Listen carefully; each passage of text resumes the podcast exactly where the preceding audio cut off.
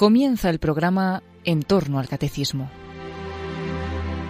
Como complemento a las explicaciones sobre la liturgia que está impartiendo el padre Luis Fernando de Prada dentro de su programa sobre el Catecismo de la Iglesia Católica, les ofrecemos en varios sábados la reposición de algunos programas del padre José María Iraburu titulados Dame de beber, dedicados a la teología y espiritualidad litúrgicas.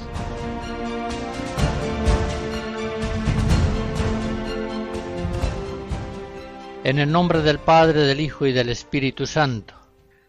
Ábreme, Señor, los ojos, y contemplaré las maravillas de tu voluntad. En la última conferencia hablé de lo sagrado cristiano. Ahora, en varias conferencias, voy a tratar de la liturgia de la Iglesia Católica como fuente principal de toda la espiritualidad cristiana. El Concilio Vaticano II, en el Sacrosantum Concilium VII, nos dice que la liturgia es el ejercicio del sacerdocio de Jesucristo. Pues bien, si la liturgia de la Iglesia es el ejercicio del sacerdocio de Jesucristo, comienzo hablando de este sacerdocio. Ya en el Antiguo Testamento se inicia la esperanza de un Mesías sacerdotal que purifique el culto de Israel y que lo lleve a una plenitud absoluta para la gloria de Dios, para el perdón de los pecados, para la divinización del hombre en la plenitud de los tiempos. Por eso en el Nuevo Testamento contemplamos el sacrificio de Cristo sacerdote y comprobamos que realiza en forma suprema tanto la glorificación de Dios como la santificación de los hombres. Si la alianza antigua fue sellada en la sangre de animales cultualmente sacrificados, Éxodo 24, la nueva alianza vendrá garantizada por la sangre de Jesús, el siervo de Yahvé. Así lo dice él mismo en Mateo 26. Esta es mi sangre, la sangre de la alianza, que se derrama por muchos para la remisión de los pecados. Todos los autores del Nuevo Testamento, bajo la inspiración del Espíritu Santo, contemplan a Jesucristo como sacerdote, como sacerdote y víctima, San Pedro, por ejemplo, en la primera carta capítulo 2, nos habla de Jesús como el siervo sufriente, que muere por los pecadores. San Pablo ve también en clave sacerdotal la obra redentora de Cristo, que, como dice en Efesos 5, se entregó por nosotros, ofreciéndose a Dios en sacrificio de agradable perfume. Y sigue diciendo, esta vez en Romanos 8, vive ahora a la derecha de Dios, intercediendo siempre por nosotros. Una visión de Jesucristo como sacerdote la hallamos de modo semejante en el evangelista San Juan. Él ve a Jesús como el verdadero Cordero Pascual que quita el pecado del mundo, como el pastor que da su vida por las ovejas, como el purificador del viejo templo de Jerusalén, como el nuevo templo de Dios, que es capaz de santificar a cuantos entran en él. Si alguno peca, abogado tenemos ante el Padre, a Jesucristo, el justo. Él es la propiciación por nuestros pecados, y no sólo por los nuestros, sino por los de todo el mundo. 1 Juan 2. Si tanto en los cuatro evangelios como en las cartas aparece claro el sacerdocio perfecto de Jesucristo, es, sin embargo, la carta a los hebreos la que expone por primera vez un verdadero tratado de Cristología en el que se contempla ante todo a Jesucristo como sacerdote santo, eterno, único. Él es, nos dice Hebreos 9, el mediador de una alianza nueva, a fin de que por su muerte para redención de las transgresiones cometidas bajo la primera alianza, reciban los que han sido llamados las promesas de la herencia eterna. Por tanto, la carta a los hebreos deja muy claro que Cristo es el mediador perfecto. Es el mediador perfecto entre Dios y los hombres porque Él es plenamente divino, como se afirma en Hebreos 1. Él es efectivamente el heredero de todo, por quien hizo Dios el mundo. Él es el esplendor de su gloria y la imagen de su sustancia. Pues bien, si la carta a los hebreos afirma con énfasis la divinidad de Jesucristo, afirma también con el mismo énfasis que es perfectamente humano, semejante a nosotros en todo menos en el pecado. Capítulo 2. Por tanto, si es al mismo tiempo divino y humano, es el mediador perfecto entre Dios y los hombres. Él es, sigue diciendo la carta a los Hebreos, esta vez en el capítulo 8, el templo verdadero, el templo celestial definitivo, construido por el mismo Dios, no por mano de hombre. Por tanto, podemos entrar confiadamente en el santuario, en virtud de la sangre de Jesús, por este camino nuevo y vivo, inaugurado por Él para nosotros a través del velo, es decir, de su propia carne. Hebreos 10. Los sacrificios de la antigua alianza, dice Hebreos 10, nunca podían quitar los pecados, en cambio, ahora nosotros somos santificados por la eficacia grandiosa del sacerdocio de Jesucristo. El antiguo sacerdocio queda, pues, superado a causa de su ineficacia e inutilidad. Hebreos 7. Y ya todo el poder santificador divino está en Jesucristo, sacerdote santo, inocente, inmaculado. Hebreos 7.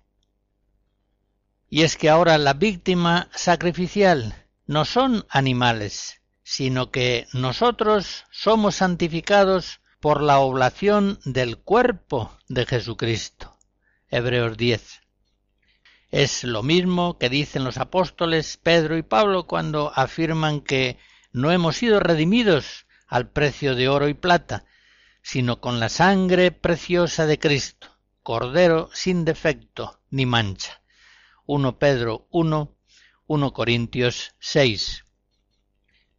La carta a los hebreos nos muestra el sagrado sacerdocio de Jesucristo como elegido, constituido por el mismo Dios, como un sacerdocio único, sea porque su sacrificio fue hecho de una vez para siempre, sea porque en ningún otro hay salvación.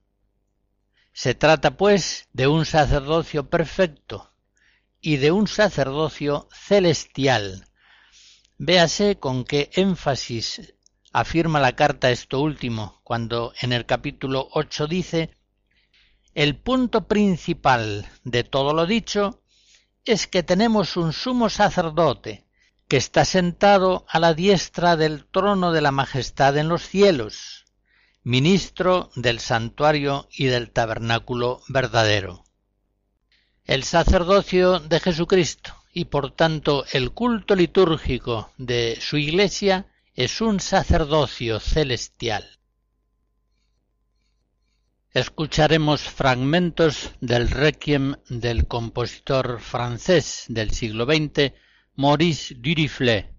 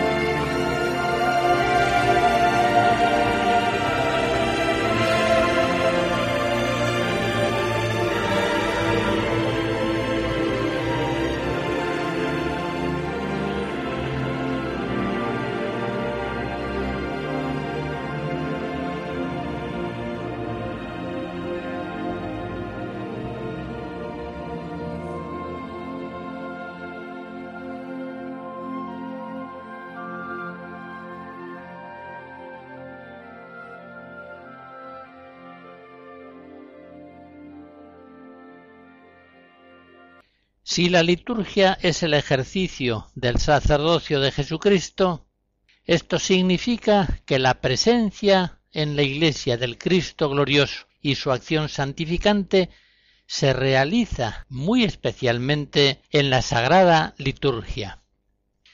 En el número 7 de la Sacrosantum Concilium dice el Concilio Vaticano II, Cristo está siempre presente a su Iglesia, sobre todo en la acción litúrgica. Está presente en el sacrificio de la misa, sea en la persona del ministro, ofreciéndose ahora por el ministerio de los sacerdotes aquel mismo que entonces se ofreció en la cruz, sea sobre todo bajo las especies eucarísticas. Está Cristo presente con su virtud en los sacramentos, de modo que cuando alguien bautiza, es Cristo quien bautiza. Está presente en su palabra, pues cuando se lee en la iglesia la Sagrada Escritura, es Él quien habla. Está presente por último cuando la iglesia suplica y canta salmos, el mismo que prometió, donde dos o tres están congregados en mi nombre, allí estoy yo en medio de ellos. La sagrada liturgia es pues presencia de Cristo, que con su esposa la Iglesia glorifica al Padre Celestial y santifica a los hombres. Repito la frase primera del texto conciliar que acabo de recordar. Cristo está siempre presente a su Iglesia, sobre todo en la acción litúrgica. Por tanto, aquel que busque a Cristo, búsquelo sobre todo en la Iglesia, y muy especialmente búsquelo en la acción litúrgica. En la sagrada liturgia de la Iglesia es donde Cristo más plenamente se manifiesta y se comunica. En todo lo que voy diciendo, adviértase que hablo de la presencia de ese Cristo glorioso que ascendió al Padre, de donde ha de venir al final de los tiempos en gloria y majestad. Efectivamente, después de su pasión y de su resurrección, Cristo Salvador, una vez cumplida su obra, ascendió a los cielos. Salió del Padre y vino al mundo y finalmente deja el mundo para volver al Padre, Juan 16. En Hechos 1 se nos describe aquella escena grandiosa. Se nos dice que los discípulos vieron cómo Jesús se iba del mundo y ascendía al cielo hasta que una nube lo ocultó. Pues bien, desde allí ha de venir al final de los tiempos para juzgar a vivos y muertos. Pero hasta que se produzca esta gloriosa venida definitiva en la parusía, es inevitable una cierta nostalgia de la presencia visible de Jesús. Esta nostalgia forma parte de la espiritualidad cristiana. San Pablo en Filipenses 1 la expresa diciendo Deseo morir para estar con Cristo, que es mucho mejor. Y en otro lugar, en 2 Corintios 5, confiesa que mientras moramos en este cuerpo, estamos ausentes del Señor, porque caminamos en fe y no en visión. Pero confiamos y quisiéramos más partir del cuerpo y estar presentes al Señor. Es a lo largo de los días, de los años, de los siglos, la liturgia de la Iglesia, la que nos hace presente al Señor ausente, que ha de venir al final de los tiempos. Por tanto, a lo largo de la historia, mientras esperamos la gloriosa venida de nuestro Salvador Jesucristo, debemos, como dice San Pablo en Colosenses 3, buscar las cosas de arriba, donde está Cristo sentado a la derecha de Dios. Desde esa presencia primaria de Jesús a la derecha del Padre en los cielos, habrá que explicar todos los otros modos suyos de presencia en el misterio de la Iglesia. La presencia de Cristo en su palabra, la presencia de Cristo en los sacramentos, en la Eucaristía, la presencia de Cristo por la inhabitación en el corazón de los fieles, la presencia de Cristo que se une a la Iglesia en la oración litúrgica.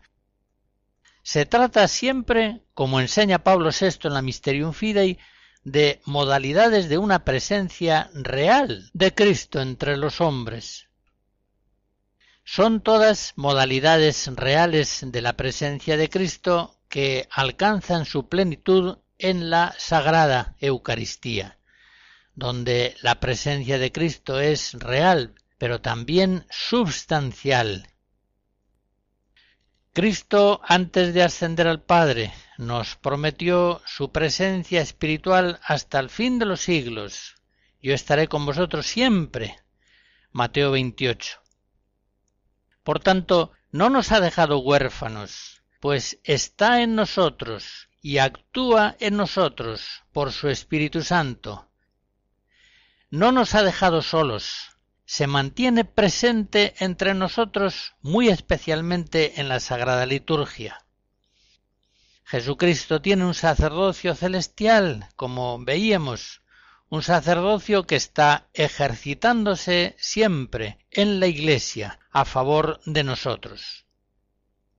La presencia real de Cristo en la Iglesia, que en ella glorifica al Padre y santifica a los hombres en la liturgia, se expresa a través de ciertos signos. El concilio en Sacrosantum Concilium 7 nos dice que en la liturgia los signos sensibles significan y cada uno de ellos a su manera realizan la santificación del hombre, y así el cuerpo místico de Jesucristo, es decir, la cabeza y sus miembros, ejerce el culto público íntegro. De este modo se une en la liturgia de la Iglesia el fin doxológico, la glorificación de Dios, y el fin soteriológico, la salvación de los hombres. La Sagrada Liturgia se realiza aquí en el tiempo, en la tierra, con signos terrenales, pero al mismo tiempo es una liturgia celestial. En la Sacrosantum Concilium número 8 dice el concilio que en la liturgia terrena pregustamos y tomamos parte en aquella liturgia celestial que se celebra en la santa ciudad de Jerusalén, hacia la cual nos dirigimos como peregrinos, y donde Cristo está sentado a la diestra de Dios como ministro del santuario y del tabernáculo verdadero. Según esto, la liturgia de la Iglesia viene a ser como un punto de tangencia entre la esfera celestial de lo divino y la esfera temporal del mundo de los hombres. La liturgia de la Iglesia es al mismo tiempo un eco, una participación en la liturgia celestial y una anticipación del culto eterno que los ángeles y los santos ofrecen a Dios en los cielos.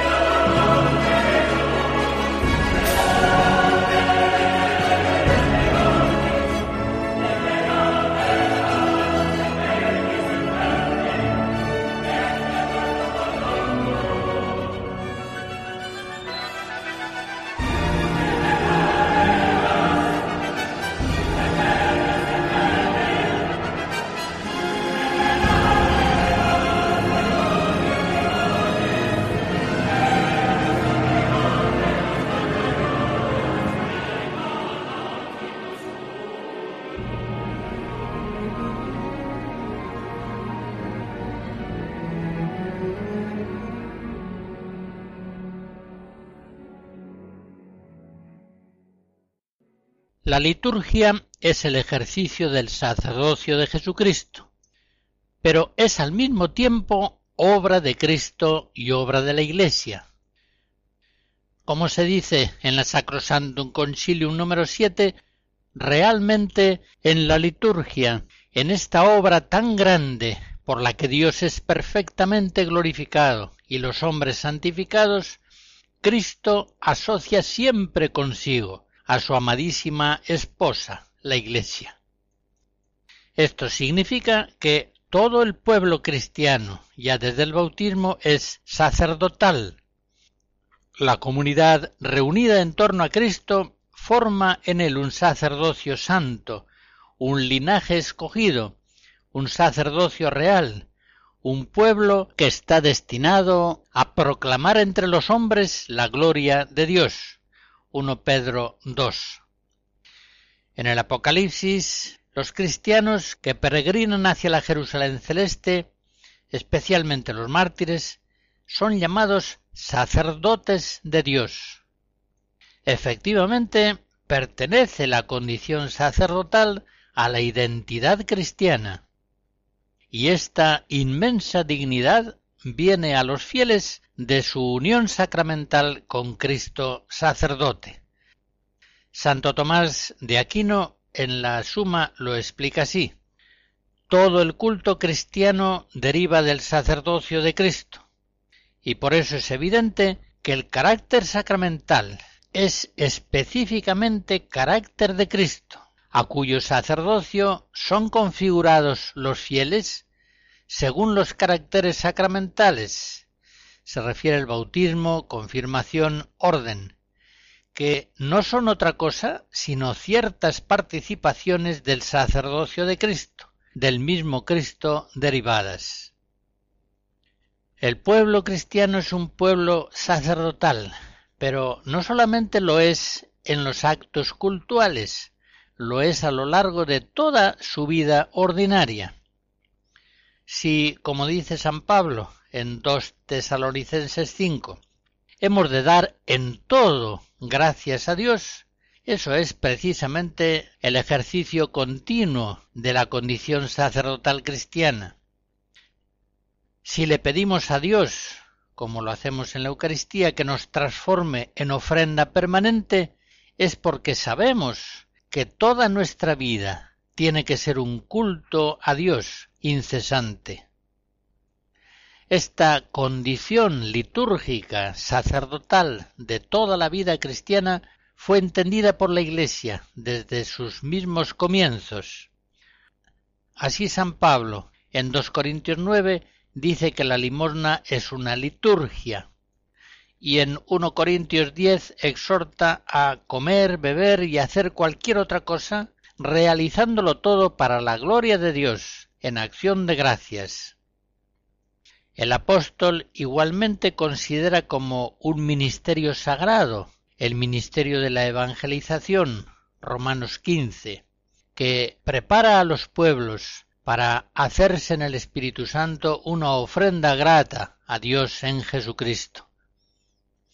Toda la vida ordinaria de los cristianos ha de hacerse una ofrenda litúrgica permanente. En Filipenses 4, San Pablo dice que los cristianos debemos entregar día a día nuestra vida al Señor como perfume de suavidad, como sacrificio acepto, agradable a Dios, o bien como hostia viva, santa, grata a Dios. Este ha de ser vuestro culto espiritual. Romanos 12. Todo esto nos hace ver que la condición sacerdotal del pueblo cristiano ha de transformar toda su vida en una ofrenda litúrgica permanente. Pero por otra parte, esa condición sacerdotal de los cristianos les lleva a unirse a Cristo en la liturgia, en el ejercicio de su sacerdocio celestial. Ahora bien, el concilio en la Lumen Gentium 10 explica cómo no todo el pueblo cristiano participa del mismo modo en el sacerdocio de Jesucristo y hace esta distinción. El sacerdocio común de los fieles y el sacerdocio ministerial o jerárquico, aunque diferentes esencialmente y no sólo en grado, se ordenan sin embargo el uno al otro, pues ambos participan a su manera del único sacerdocio de Cristo. El sacerdocio ministerial, por la potestad sagrada de que goza, forma y dirige al pueblo sacerdotal, confecciona el sacrificio eucarístico en la persona de Cristo y lo ofrece en nombre de todo el pueblo de Dios. En cambio, los fieles, en virtud de su sacerdocio real, concurren a la ofrenda de la Eucaristía y ejercen ese sacerdocio en la recepción de los sacramentos, en la oración y acción de gracias, mediante el testimonio de una vida santa, en la abnegación y en la caridad operante. Según las verdades de la fe que acabo de recordar, toda la vida cristiana, tanto en sus formas ordinarias como en sus momentos cultuales, ha de ser una vida sacerdotal, una ofrenda litúrgica permanente.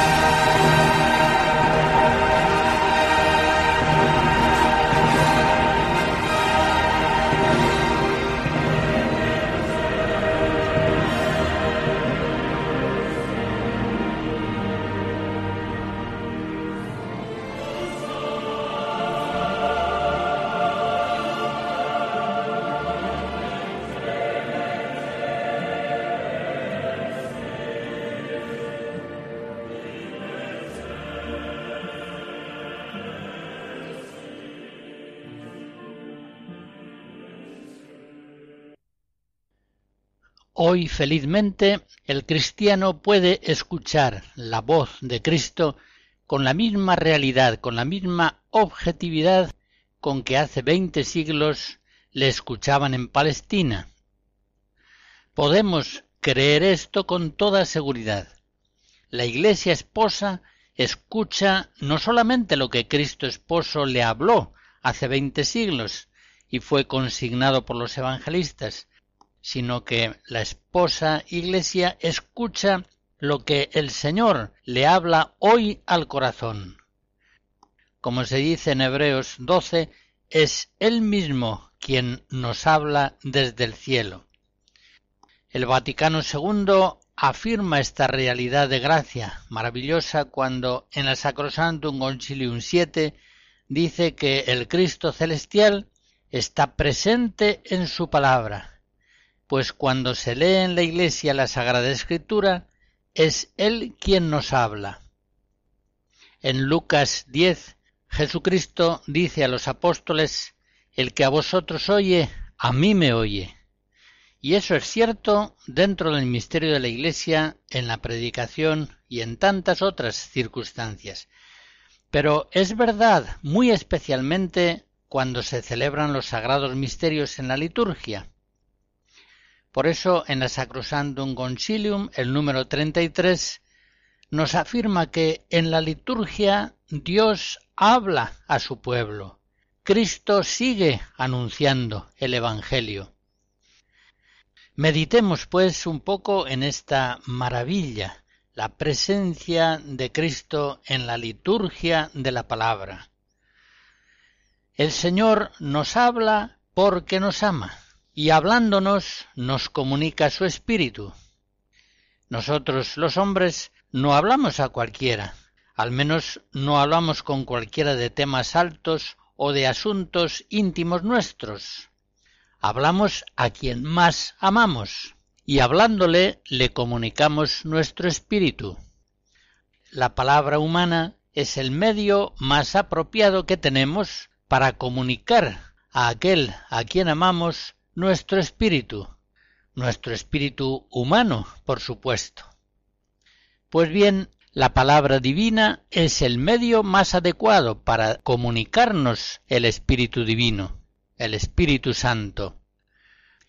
Así es justamente como se desarrolló la historia de la salvación. Al comienzo de la carta a los Hebreos se nos dice que muchas veces y en muchas maneras habló Dios en otro tiempo a nuestros padres por el ministerio de los profetas. Últimamente, en estos días, nos habló por su propio Hijo, que es el esplendor de su gloria, la imagen de su sustancia. El Padre, entregándonos al Hijo, nos entrega su palabra plena, nos habla porque nos ama, nos habla porque por medio de su palabra quiere comunicarnos en plenitud su espíritu. San Juan de la Cruz en el libro segundo de la subida 22 dice que Dios en darnos como nos dio a su Hijo, que es una palabra suya, que no tiene otra, todo nos lo habló junto y de una vez en esta sola palabra, y no tiene más que hablar. Efectivamente, el Padre Celestial, dándonos enteramente en la encarnación su palabra, nos comunicó así plenamente su Espíritu Santo. Hablándonos nos expresó su amor, dándonos su palabra nos comunicó su Espíritu. Nos comunicó su Espíritu, nos hizo participar de la filiación divina.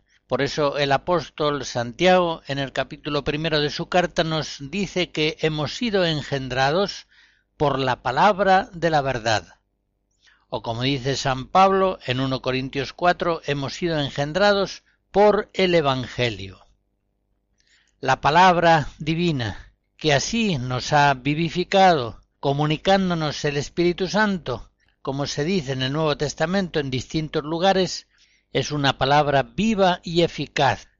Es una palabra que nos hace crecer, que nos purifica, que nos salva, es una palabra que ningún poder humano puede encadenar. 2 Timoteo 2. Pues bien, la palabra divina brilla en la liturgia de la Iglesia con su mayor potencia iluminadora y actúa en los fieles con una sacramental eficacia de gracia. Por eso el Vaticano II dice en la Dei Verbum 21, en los libros sagrados, el Padre que está en los cielos se dirige con amor a sus hijos y habla con ellos. Y hay tal fuerza y eficacia en la palabra de Dios que constituye el sustento y el vigor de la Iglesia, la firmeza de fe para sus hijos, el alimento del alma, la fuente pura y perenne de la vida espiritual. Ya nos dijo Jesucristo en Mateo 4, citando a Deuteronomio 8, que el hombre no vive solamente de pan, sino que vive de toda palabra que sale de la boca de Dios. Somos vivificados por la palabra divina, en la cual el Padre por Cristo nos comunica con todo amor el Espíritu Santo. Y hemos de aprender a acoger la palabra divina, muy especialmente la palabra divina en la liturgia, con la misma devoción con que recibimos los sacramentos, concretamente el pan eucarístico. Hemos de aprender a comulgar a Cristo palabra como comulgamos a Cristo pan. Cristo de los dos modos se nos entrega, de los dos modos nos alimenta y se hace presente en nosotros. De los dos modos, tanto como palabra como en cuanto pan, nos vivifica, nos comunica el Espíritu Santo. Por eso dice San Agustín que toda la solicitud que observamos cuando nos administran el cuerpo de Cristo, para que ninguna partícula caiga en tierra de nuestras manos, se ve que entonces se comulgaba en la mano, ese mismo cuidado debemos poner para que la palabra de Dios que nos predican, hablando o pensando en nuestras cosas, no se desvanezca de nuestro corazón.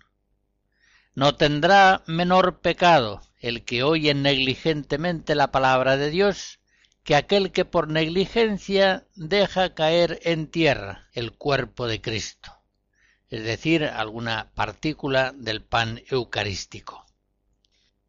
Con amor, con devoción, con toda atención, acojamos en nuestra mente a Cristo palabra, como acogemos en la comunión eucarística a Cristo pan, pan vivo bajado del cielo.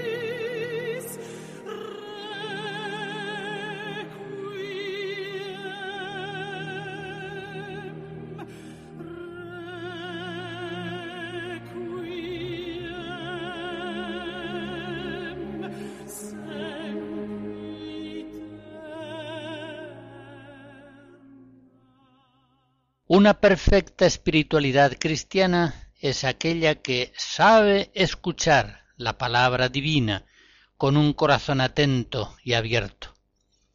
Una espiritualidad que no solamente escucha y acoge en su corazón la palabra de Dios en las lecturas bíblicas, en las celebraciones litúrgicas, en ese hoy misterioso de la liturgia.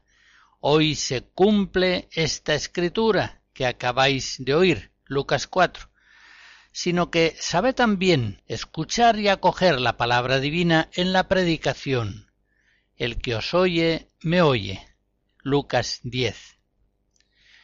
Por eso hemos de aprender a escuchar a Jesús como le escuchaba en Betania María, puesta a sus pies, como Lidia escuchaba a San Pablo, Hechos 16.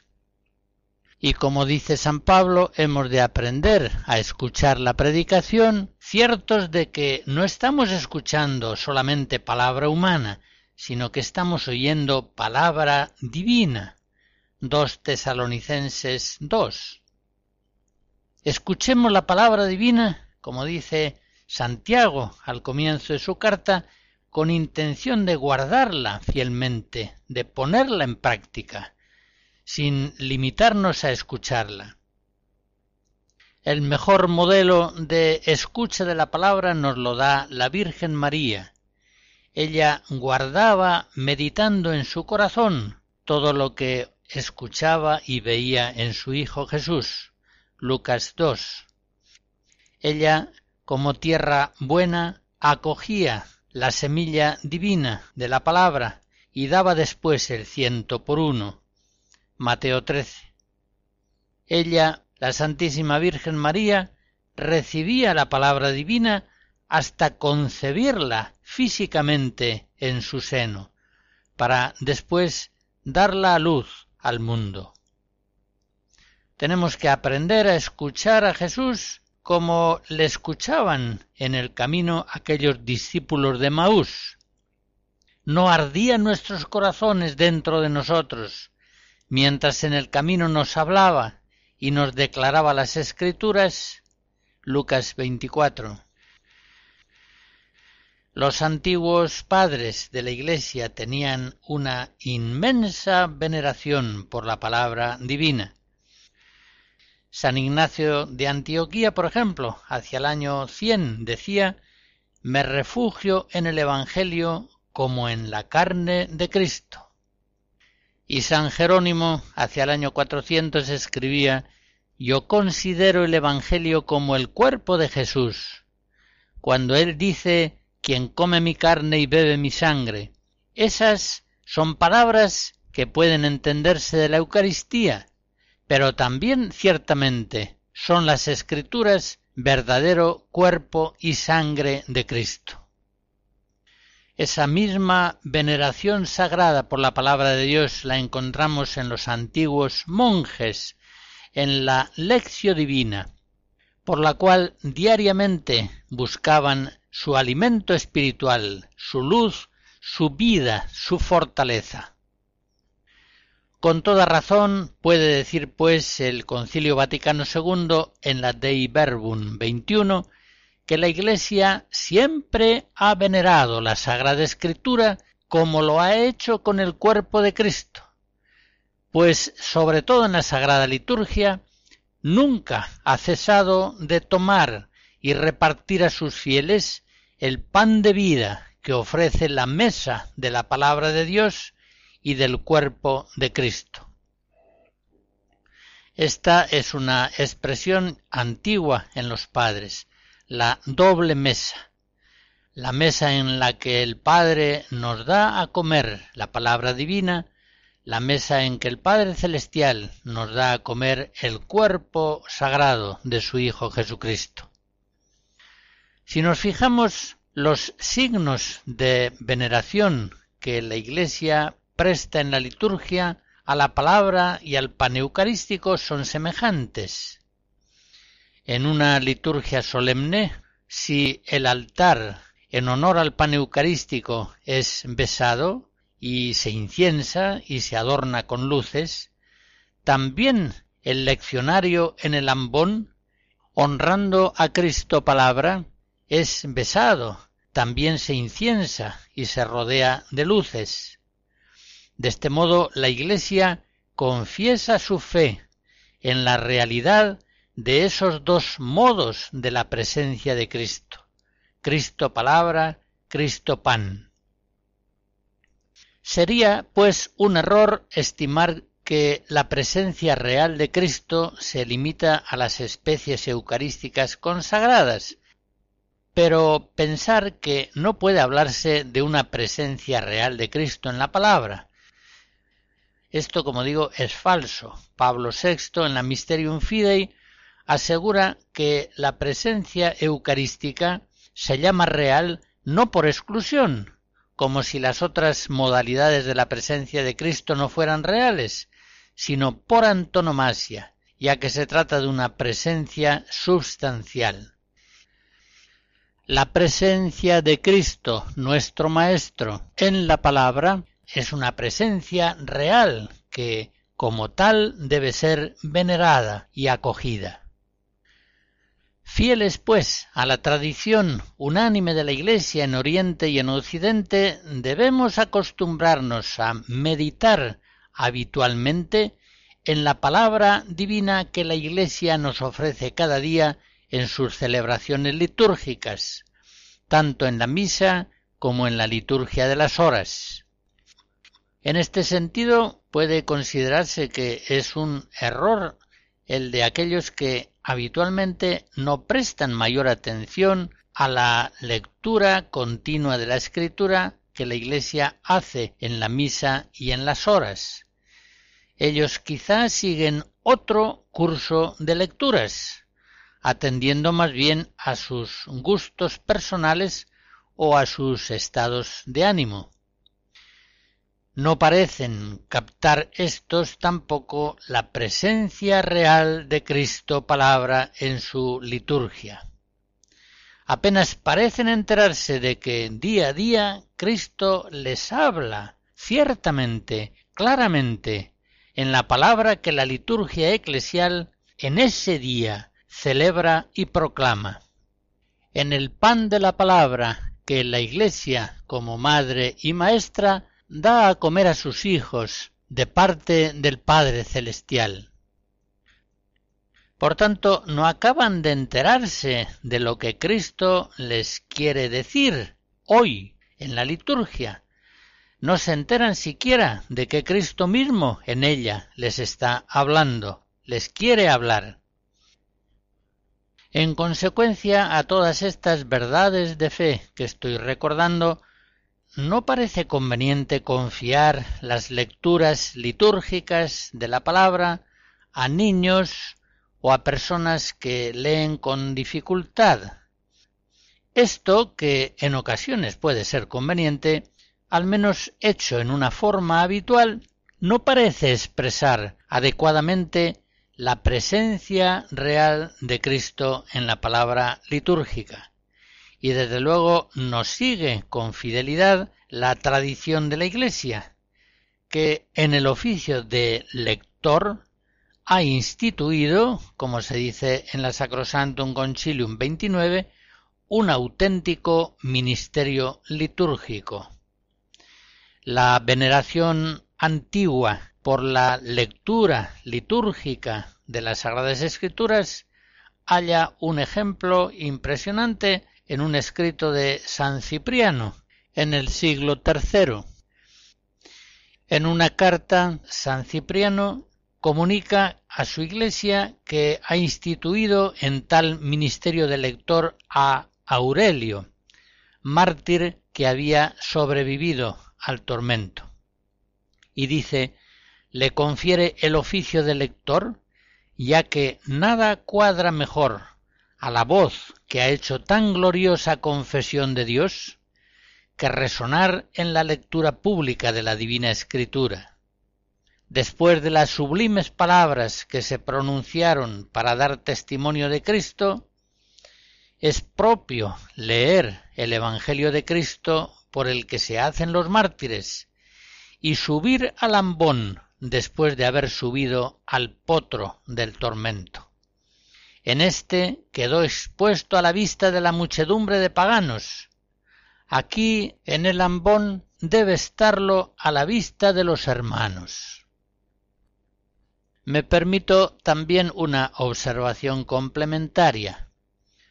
Un ambón que sea pequeño, feo, portátil, un ambón que se retira quizá tras la celebración o que no se reserva exclusivamente para la proclamación de la palabra divina, sino que se usa también para avisos parroquiales, novenas, para dirigir el canto, tampoco es un ambón que exprese adecuadamente el lugar de la presencia real de Cristo en la palabra litúrgica. Ese ambón, desde luego, nos sigue las indicaciones prescritas por Pablo VI en el misal romano, en el número 272.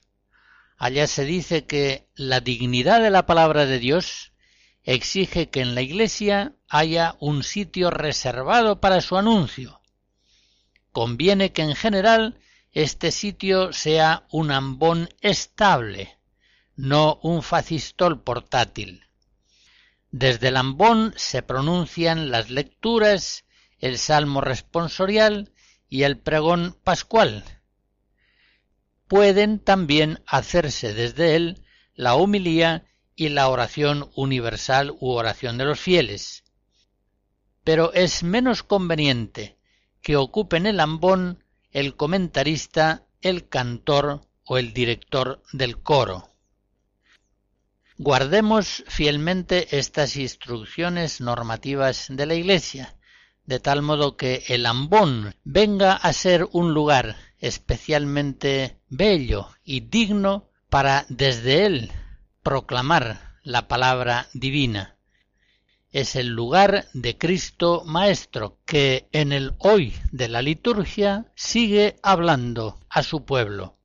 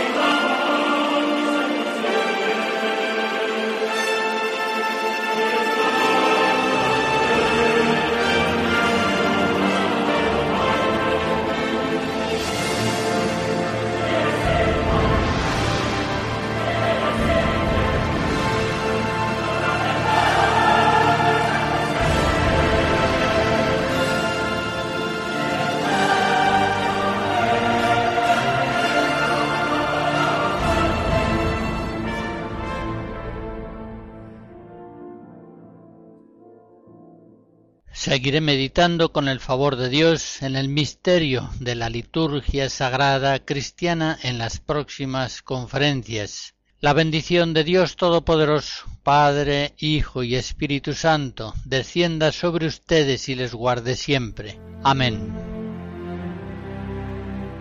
Así finaliza en Radio María en torno al Catecismo. Este sábado y como complemento a las explicaciones sobre la liturgia que está impartiendo el padre Luis Fernando de Prada dentro de su programa sobre el catecismo de la Iglesia Católica, les hemos ofrecido y les seguiremos ofreciendo en varios sábados más la reposición de algunos programas del padre José María Iraburu titulados Dame de beber, dedicados a la teología y espiritualidad litúrgicas.